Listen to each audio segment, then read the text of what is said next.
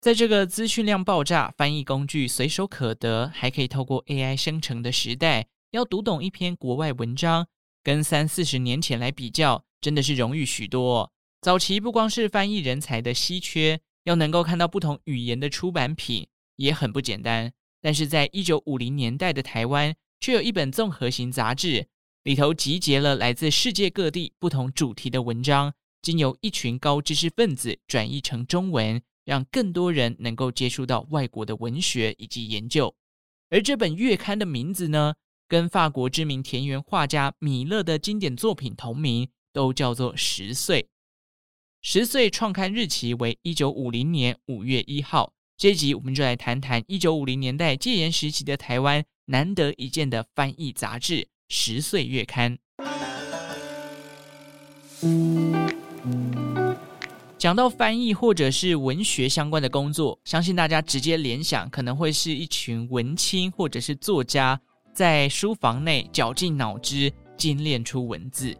但是十岁月刊登场的地点却是位于高雄炼油厂。这个高雄炼油厂的前身啊，是日治时期所新建的海军第六燃料厂。每当有原油送到这个地方的时候，就会经过提炼，再将相关提炼出来的产品。例如汽油或者是一些零组件的润滑油，提供给日本的军队做使用。那在二战结束之后，日本因为战败而离开的台湾，国民政府顺手的就接下了许多日本留下的厂房与设备，其中就包含了这个第六燃料厂。在一九四六年的时候呢，我们现在非常熟悉加油都会去的中国石油在上海成立了。后续呢，中油就接收了台湾的炼油厂。其中第六燃料厂正式的改名叫做高雄炼油厂。那接收下来，高雄炼油厂总要运作，提供一些能源嘛。但是呢，当时大战过后，高雄炼油厂基本上是遭到了美军的轰炸而残破不堪。为了尽快让这座工厂可以恢复运作，国民政府呢，在当时还在中国招考了许多优秀的年轻工程师。并且统一派遣到台湾去进行厂房的修复工作。那就在厂房修复开工后没有多久，一九四八年的时候，国共内战就爆发了。一时之间呐，国民政府是自身难保，也无心顾及台湾的状况，不仅导致了新政权与台湾人爆发二二八事件，炼油厂也完全的停摆。许多从中国被派到台湾的年轻工程师，一方面呢担心二二八事件的危机扩散，另一方面在台湾也没有事情可以做，而且还时不时会听到一些消息哦，例如说啊家乡已经被共产党攻下了，国民政府岌岌可危，各种传言呢让整个高雄炼油厂可以说是人心惶惶。此时啊，负责高雄炼油厂的厂长叫做宾果，他决定要来想办法留住这些人才。以免这些好不容易招考到的优秀人士回到中国被共产势力给吸收嘛。因此，这个厂长宾果啊，他就心想要让这些高知识分子除了有一般的休闲娱乐之外，也可以在这段呃工厂停止运转的期间，有一个管道可以让他们吸收到一些新知，持续的精进自己。宾果后来就有一个灵感，诶，还是我们来开办杂志，因为这些人都是读书人嘛，都是高材生。或许对于这种阅读啊，或者是吸收新知是非常有兴趣的，所以他就决定要将外国的文学著作以及杂志内容翻译回来，提供大家新的视野。也许有些人会说，不对吧？这个一九四八年、四九年，怎么可能在那个时局动荡、刚发布戒严、严格控管思想发展的年代，要开办杂志，谈何容易？究竟那时候到底怎么样成型的呢？这就得要讲讲另外一位重量级的人物哦，他被视为是台湾石化工业的推手金开英先生。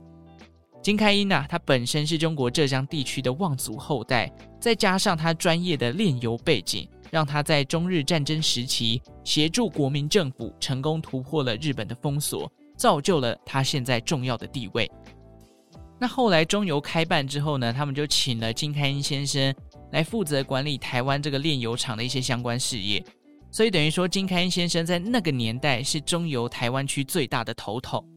因此宾果在他们厂内想要开办杂志这个想法，势必是要过金开英先生这一关的。所以当厂长宾果上到台北去找金开英先生的时候，金开英也认为，哎，开办杂志这个想法其实不错。因此，在金开英先生的准许以及只许翻译，不许发表个人论述的前提之下，高雄炼油厂的内部杂志社就开始运转了。其实当时金开恩先生会答应的这个原因也蛮简单的啦，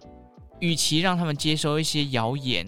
不如让他们试着去接收他们过滤过的杂志，然后让厂房变成是一个资讯的提供者，而不是被动的接收这些可能当时的谣言或假讯息等等哦。后续呢，也找上了几位厂内看得懂，不管是英文、德文，甚至是日文的工程师，大家齐心协力的翻译各国的内容。打造出了《十岁》这本月刊。那为什么会取“十岁”这个名字呢？据说这个名字啊是由当时月刊的总编辑冯宗道先生取的。冯宗道啊，他是这个厂长宾果的重要心腹，年轻时期他就有怀抱文字梦了，写了很多的作品，而且靠着他的作品赚了不少的稿费哦。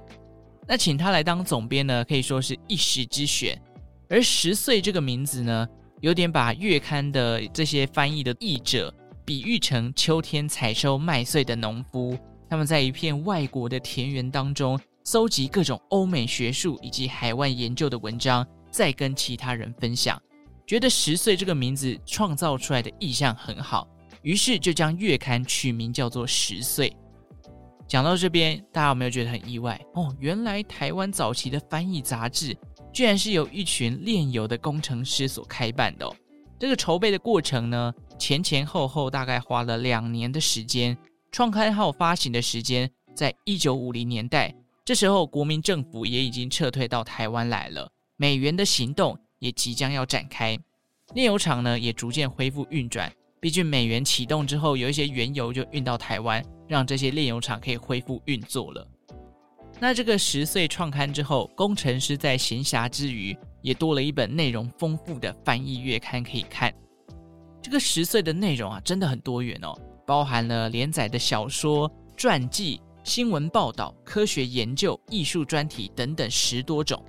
甚至后来啊，还将一些小说集结成册。当时翻译叫做《海上渔翁》，就是美国作家海明威的经典作品《老人与海》的这个单行本。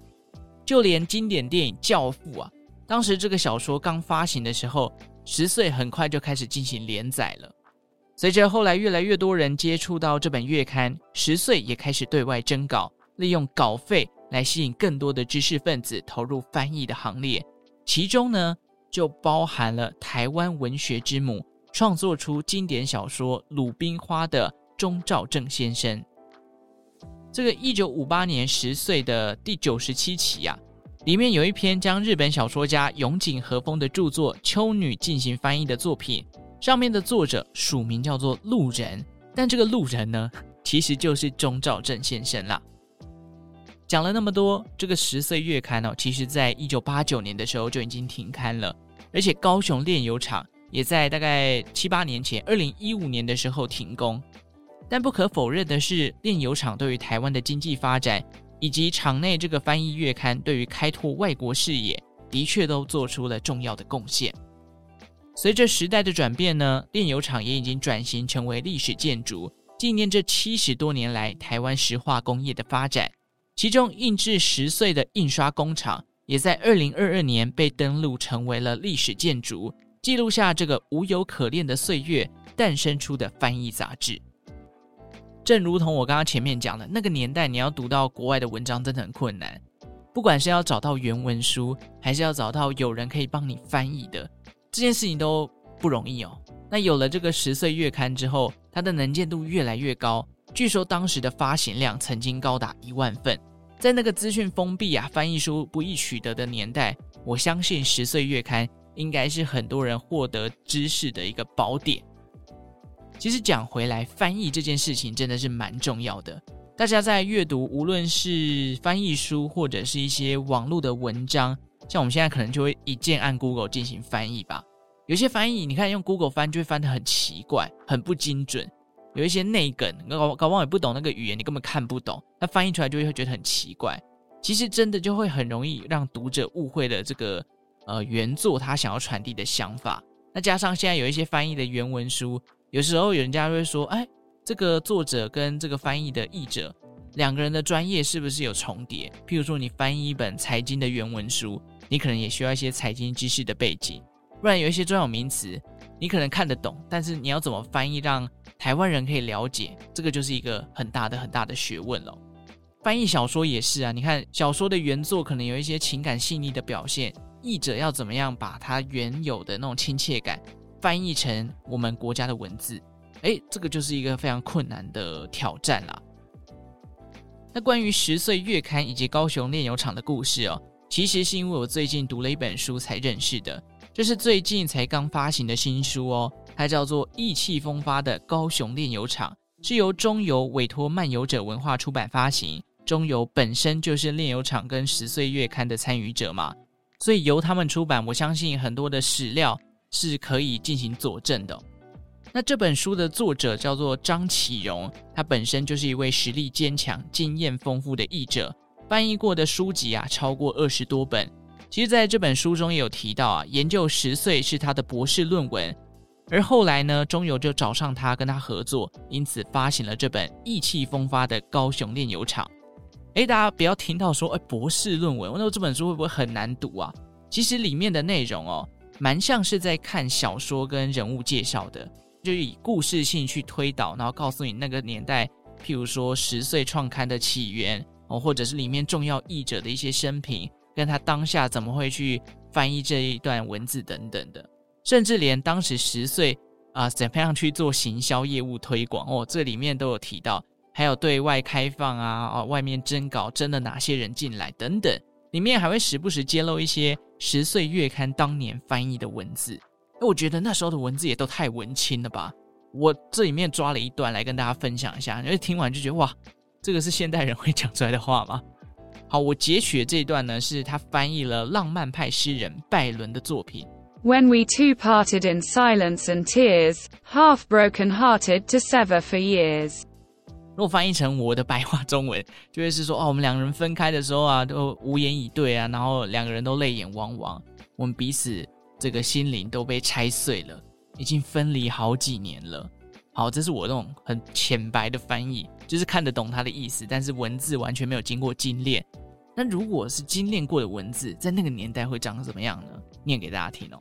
他说：“犹记别离时，无言共泣涕，别离年复年。”两心寸寸裂，哇！这个文字精炼到只要二十个字，就可以把这一段英文的原文讲得很刻骨铭心了。大家如果有兴趣，想要更了解这段高雄炼油厂跟十岁月刊的历史，欢迎大家来周报时光机的 IG 进行抽奖。一样，只要你追踪周报时光机的 IG，并且留言你对于这本书的想法，或者是你听完这一集的心得。派翠克呢会从留言当中抽出两位，抽奖的链接我就放在下方的资讯栏，欢迎大家把这本书带回去，认识一下这段一九五零年代翻译月刊的历史喽。OK，这一集就先到这边啦，感谢大家的收听，五星好评送出来，把节目分享出去。最后感谢正在收听的你，为我创造了一次历史的收听记录，我们就下次再见喽，拜拜。